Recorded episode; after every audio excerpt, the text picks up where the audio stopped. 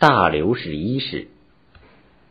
两千五百年前的初春，在通往波斯帝国首都的条条驿道上，行进着一支支朝贡的队伍，其中有来自帝国西部色雷斯的马队，来自东部巴克特利亚的驼队，来自埃及的大群劳工队伍，来自亚述的战车队，来自印度的牛车队。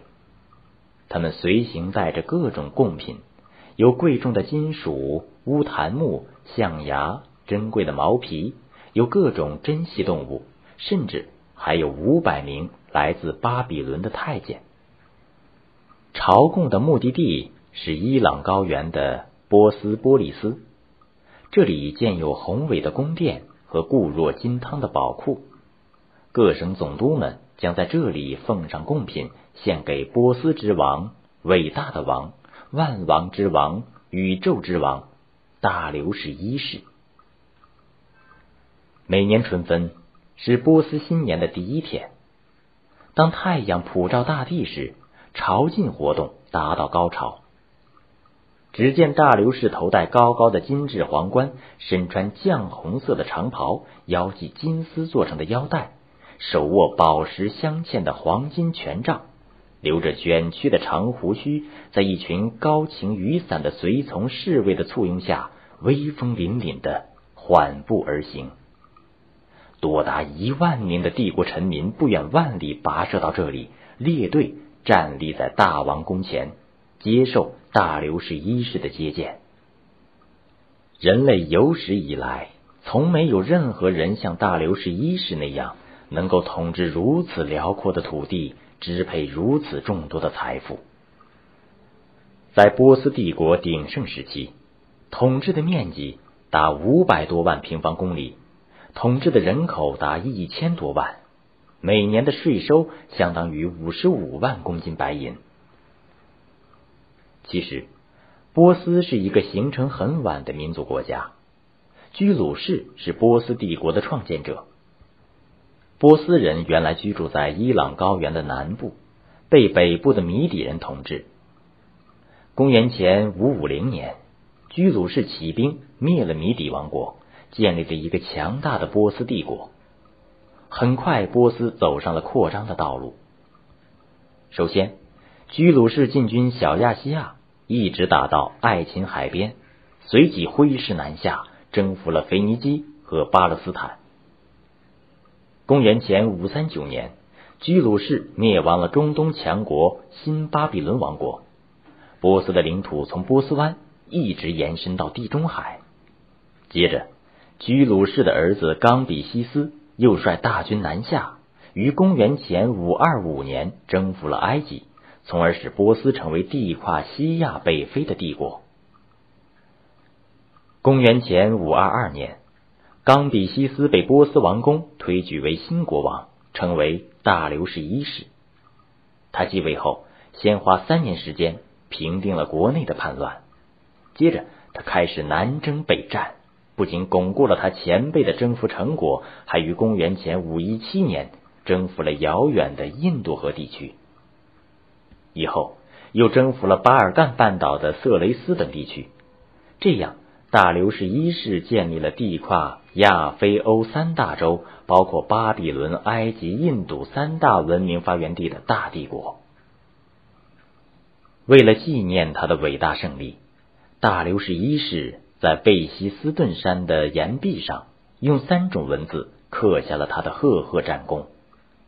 在巨型石刻的上方刻着大流士一世的全身像。昂首挺胸，一副胜利者的骄傲姿态。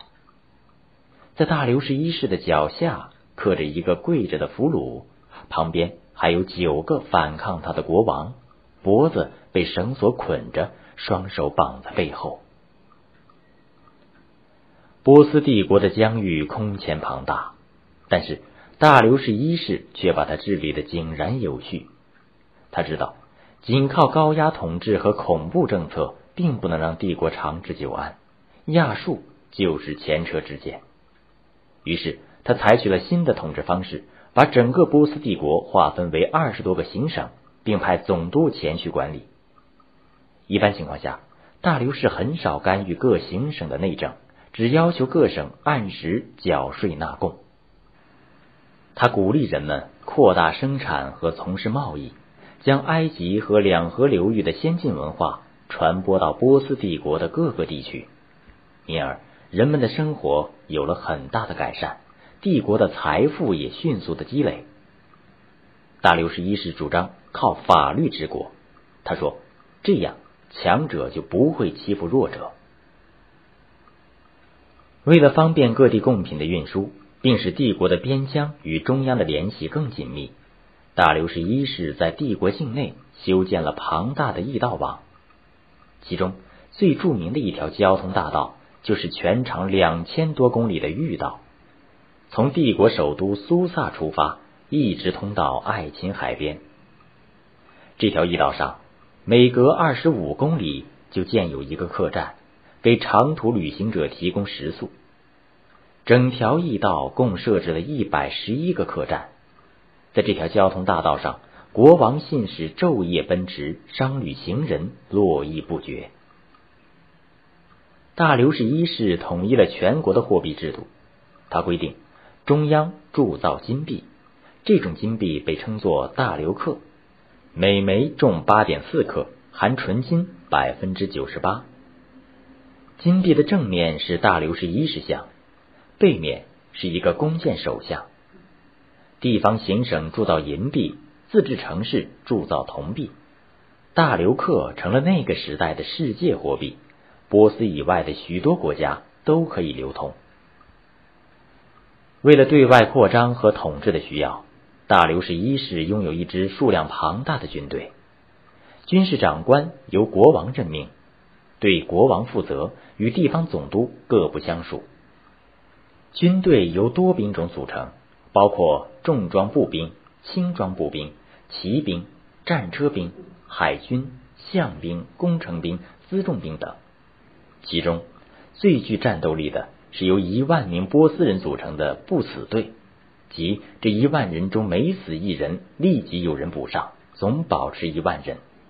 波斯帝国的版图在不断扩大，帝国的财富与日俱增。大流士一世有了花不完的钱，于是他开始扩建和装饰帝国的统治中心。波斯帝国首都已由一个增至四个，他们是埃克巴塔纳、巴比伦、苏萨和波斯波利斯。苏萨是帝国的行政中心，大流士一世对它进行大规模改造，还建造了一座辉煌的王宫。这座王宫。用精雕的石柱、珍贵的镶嵌品、精美的木材、巴比伦的浮雕砖装饰。大流士一世下令，要让耀眼的光辉完全展示出来。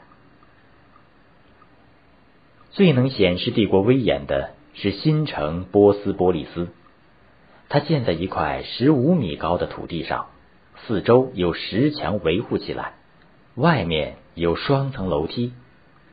进贡者穿过楼梯，在经过有两座大石牛镇守的凯旋拱门，便可来到一个大广场。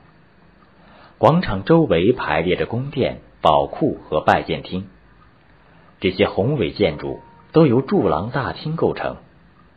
波斯波利斯的宏伟建筑能与雅典的帕特农神庙和巴比伦的空中花园相媲美，但是。